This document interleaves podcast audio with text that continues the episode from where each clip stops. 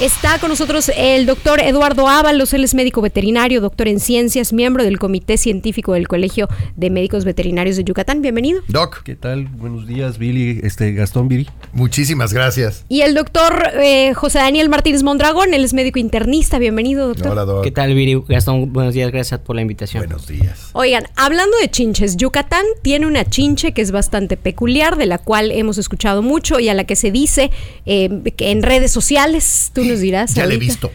Claro, claro que la has visto. Gastón acaba de ver la foto de, de la chinche y dijo, sí es cierto, sí hay de esas. Bueno, Sí. el pic que da el mal de Chagas y se dice es peligrosa para Yucatán. Sí. Vamos a comenzar por allá. Uno, ¿qué tan prevalente es este bicho? Y dos, si de veras es peligrosa o no. Pues mira, es el, vector principal de la, en- de la enfermedad de Chagas, ¿sí? Es la manera como comúnmente se transmite tanto a las personas como a los animales, ¿sí? Es eh, uno de las 19 especies que hay en México, que se, que se ¿De sabe esta que... chinche?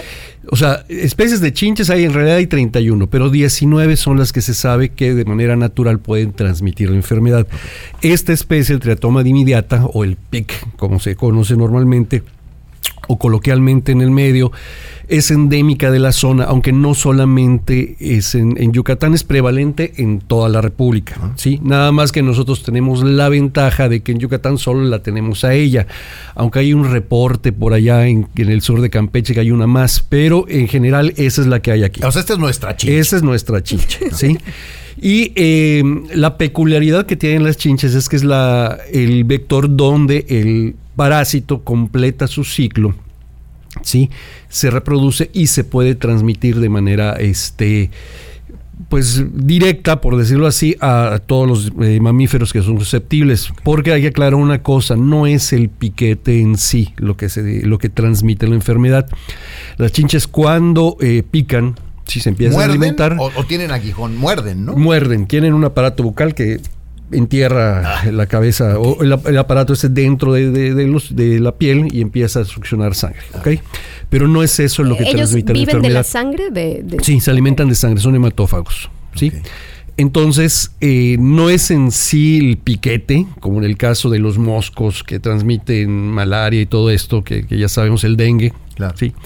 Sino que cuando la chinche defeca, ¿sí? en sus excretas están los parásitos. Entonces, uno cuando se rasca, solito contaminas la herida y así es como la enfermedad o el parásito tiene contacto con nuestros tejidos. Oye, pero a ver, entonces, circulación. ¿come y defeca? Come y defeca. No. Bueno, todos, ¿no? Todos, O sea, pero no al normalmente mismo tiempo. todos. Pero no al mismo tiempo. Ah, bueno, no, no, no. O sea, come, Ajá. está un tiempo ahí y empieza a defecar. O sea, no es inmediato, pero sí.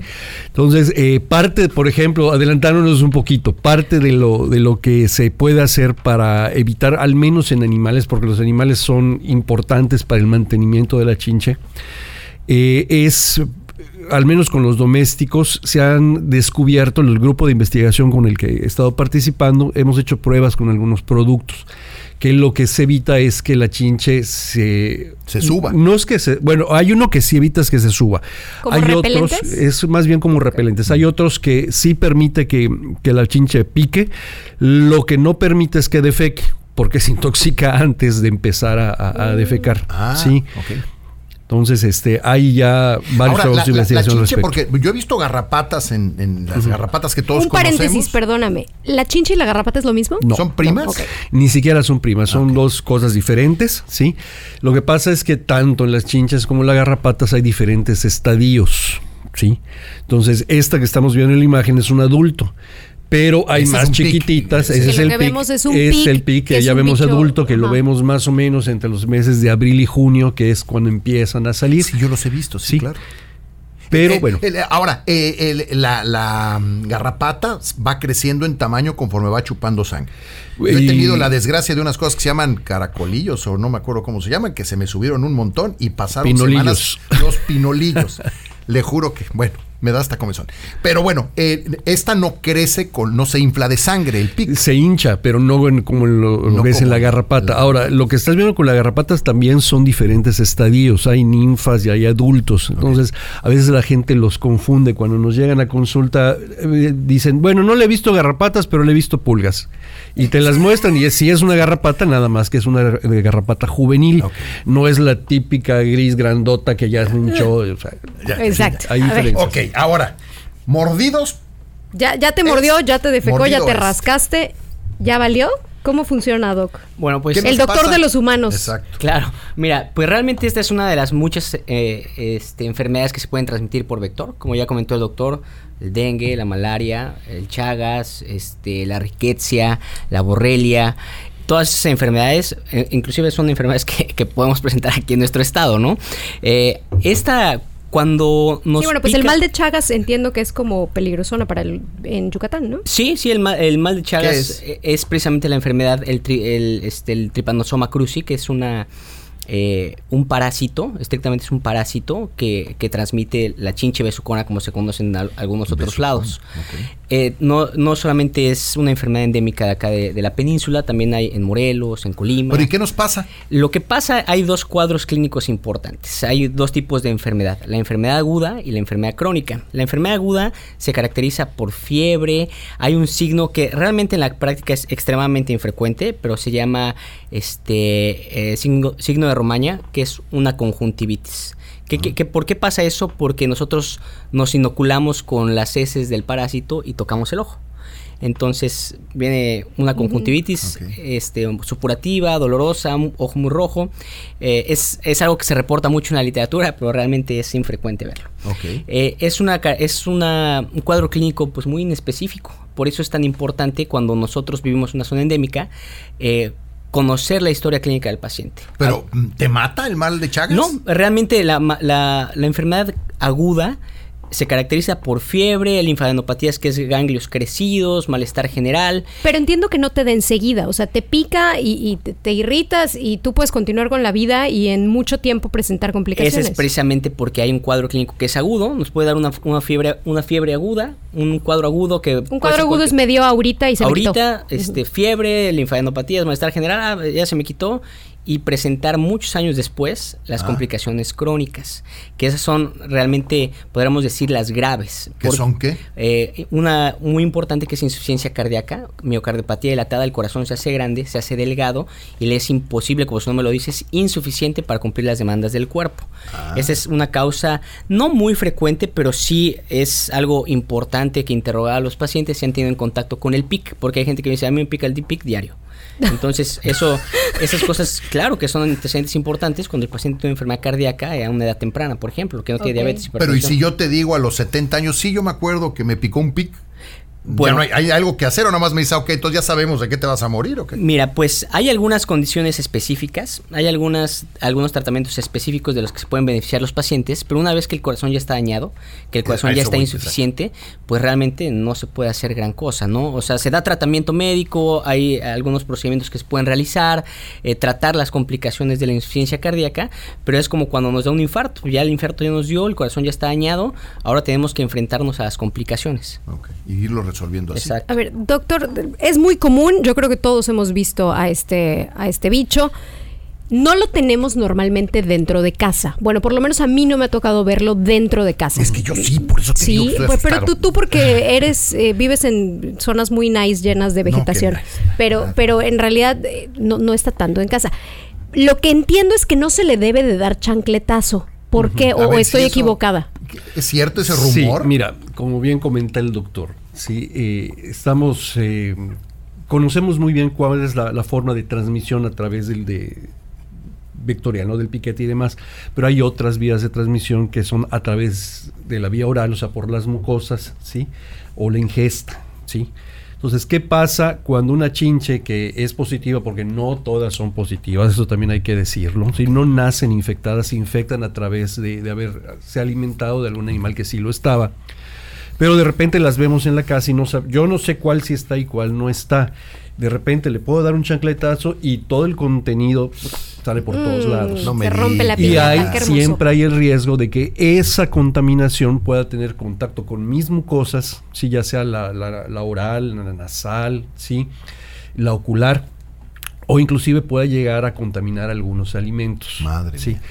Y a través de esa vía poderte infectar. De hecho, en los animales el- la vía oral es muy importante también, sí, porque está la chincha, llega el perro y se la come. Ah, yo ya había frijol comiéndose una Sí. chinche sin Frijol, problema frijol alguno. es el perro Sí. de, de Sí, sin problema Los alguno. gatos también, sí. ¿Qué pasa este, si, los si un animal doméstico se come un- uno de estos bichos? Pues se puede infectar.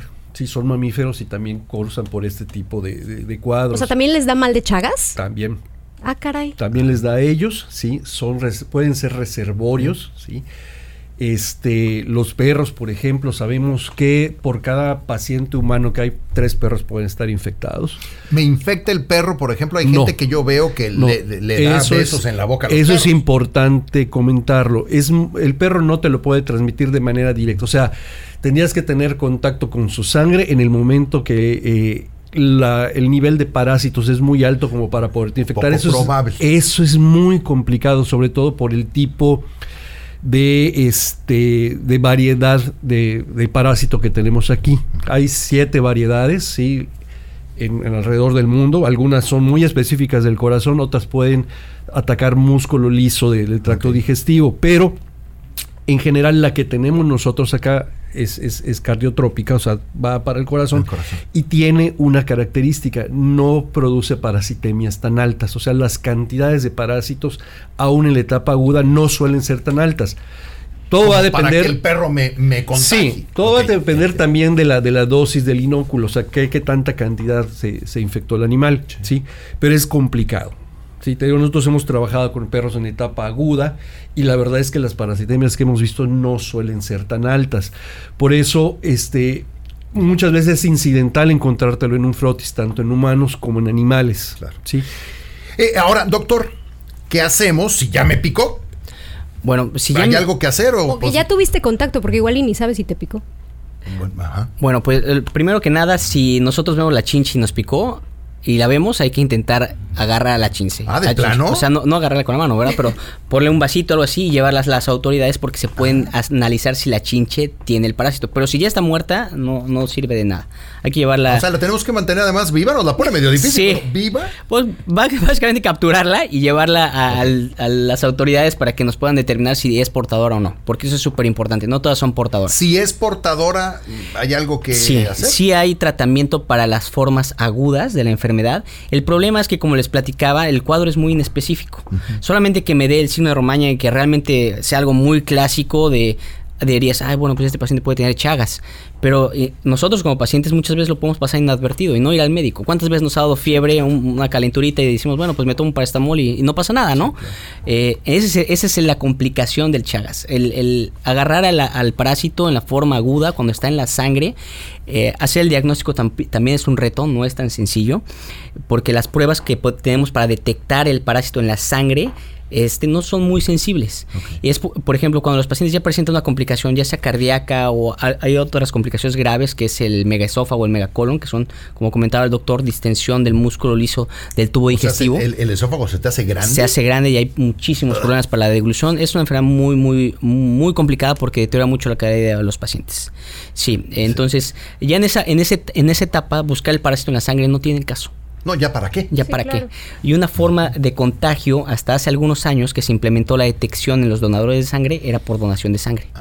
Wow. Sí se puede, pacientes que donan sangre y que son portadores del, del parásito pueden donar y contagiar a otras personas. Se Sí hacen esas pruebas. O sea, Sí se cuando hacen yo voy a donar pruebas. sangre, sí le. Hoy en día se implementan, sí, así como buscan, buscamos VIH, ¿Es hepatitis. común el mal de Chagas en Yucatán? Es, eh, pues es que no, no me gusta hablar de común, es una enfermedad frecuente que es- vivimos en una zona endémica y de que la tenemos de tener, la debemos de tener en cuenta, ¿no? Sin embargo, no es algo que, que lo veamos todos los días, pero sí en pacientes que han tenido, por ejemplo, un paciente que tenga insuficiencia cardíaca, que, que no tenga algún antecedente importante, diabetes, hipertensión, problemas con el colesterol, que sean jóvenes y que a- aparte tengan problemas gastrointestinales, bueno, ese paciente seguramente eh, tuvo el contacto con el parásito y se puede buscar si tiene inmunidad para él también. Doctor, ya para ir cerrando, ¿cómo lo controlamos? ¿Cómo le hago para que no entre a mi casa? ¿Cómo le hago si, si no lo puedo chancletear, si no lo puedo capturar? ¿Qué hago con él? Pues mira, para empezar, en, hay que tratar de tener las zonas limpias, ¿sí? Es eh, tratar de no favorecer ¿sí? espacios donde la, eh, la chinche puede esconderse. ¿Y le gusta ¿sí? la, la mugre, el polvo? Pues, es que yo la eh, vi en el riel de, un, de una ventana. Sí, bueno, trata de buscar espacios este, donde esconderse, ¿no? Huecos y demás.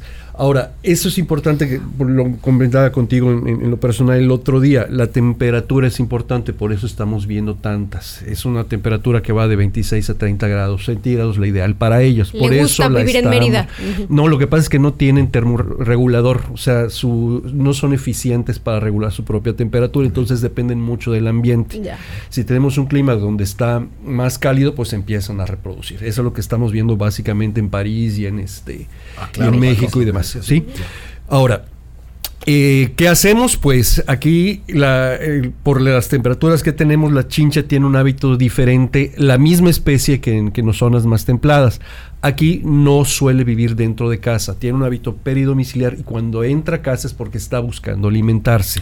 Entonces, ¿qué se ha este, investigado? ¿Qué se ha hecho? Pues los mosquiteros hay que impregnarlos con algunos productos, piretroides básicamente, eh, mallas, este, cortinas y demás, ¿sí? y la fumigación y limpieza. Básicamente es eso lo que tendríamos que estar haciendo para evitar que la chinche esté ingresando a nuestros domicilios. Si veo una, ¿la baigoneo? Esa sería como el... Sería una, una opción, ¿sí? A menos que ya la veas hinchada, que, bueno, evidentemente ya se alimentó, entonces sí ¿De hay que hacer alguien? de alguien, porque puede ser un perro, puede ser un gato, Claro. puede ser un ave, puede ser un cristiano. Ahí sí la, entonces, la atrapamos. eh, sí, así hay que atraparla Cristiano o musulmán. y llevarlo a este a- con alguna autoridad. En este caso puede ser al, al Hideo Noguchi, el que está aquí Ok. en, en ITSAES. Ellos en el Departamento de Biología Celular tienen la capacidad de hacer este diagnóstico.